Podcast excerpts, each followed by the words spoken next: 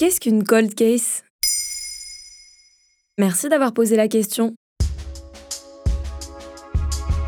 L'espoir renaît pour les familles des victimes. Le 1er mars 2022, cela fera un an que la Diane, ou la division des affaires non élucidées, a ouvert ses portes au tribunal de Nanterre. Durant l'année, elle a rouvert 77 enquêtes, soit 40 de plus qu'en 2021 selon France Info. Ce pôle s'occupe des affaires n'ayant pas été élucidées ou de cas de crimes en série. On parle d'affaires comme la tuerie de Chevaline ayant fait 4 morts en septembre 2012 ou encore celle de la disparition d'Estelle Mouzin en 2003, dans laquelle 8 magistrats se sont succédés. Pourquoi la Diane a-t-elle été créée? En France, en 2022, on compte 173 crimes non élucidés et 68 procédures susceptibles de viser des crimes en série, soit un total de 241 dossiers. La division des affaires non élucidées a été créée pour donner de l'espoir aux familles des victimes et que celles-ci ne tombent pas dans l'oubli. Le ministre de la Justice, Éric Dupont-Moretti, avait déclaré lors de l'inauguration de la Diane pour les victimes, pour les familles, ces vieux dossiers, ce sont des souffrances toujours plus vives et à mesure que le temps passe, elles peuvent avoir le sentiment qu'on n'y arrivera plus. Le temps qui passe est le plus mauvais ennemi de l'élucidation d'une affaire. Ce pôle doit permettre à ces dossiers de rester vivants judiciairement et d'offrir une réponse aux victimes. Et comment fonctionne-t-il?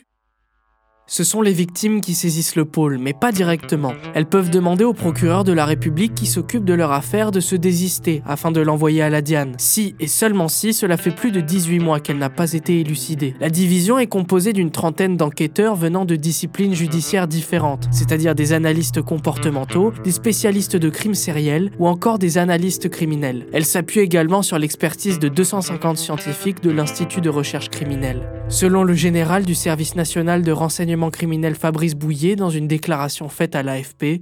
L'idée est de remettre tout en perspective en élaborant de nouvelles hypothèses d'enquête. On reprend le dossier à zéro, on l'atomise en fonction des compétences du personnel, que ce soit au niveau technologique ou scientifique. Est-ce que cette division est vraiment efficace? Pour l'instant, aucune affaire étant passée par la Diane n'a été élucidée. Mais selon l'avocate Corinne Herman, spécialiste des cold cases dans une colonne de France Info, il faut laisser du temps à ce pôle de trouver ses techniques, de s'installer. On ne peut pas résoudre en un an des affaires qui ont plus de 30 ans. Selon elle, ces affaires font plus face à un manque de volonté qu'à un manque de moyens de la part des magistrats, même si elle reconnaît que la pénurie de juges n'arrange pas les choses. En effet, selon le rapport du Conseil de l'Europe de 2022 concernant le système judiciaire français, il y a 11 juges pour 100 000 habitants en France en moyenne, contre 17 en Europe. Voilà ce qu'est une case. Maintenant, vous savez, un épisode écrit et réalisé par Samuel Lambroso. Ce podcast est disponible sur toutes les plateformes audio. Et si cet épisode vous a plu, n'hésitez pas à laisser des commentaires ou des étoiles sur vos applis de podcast préférés.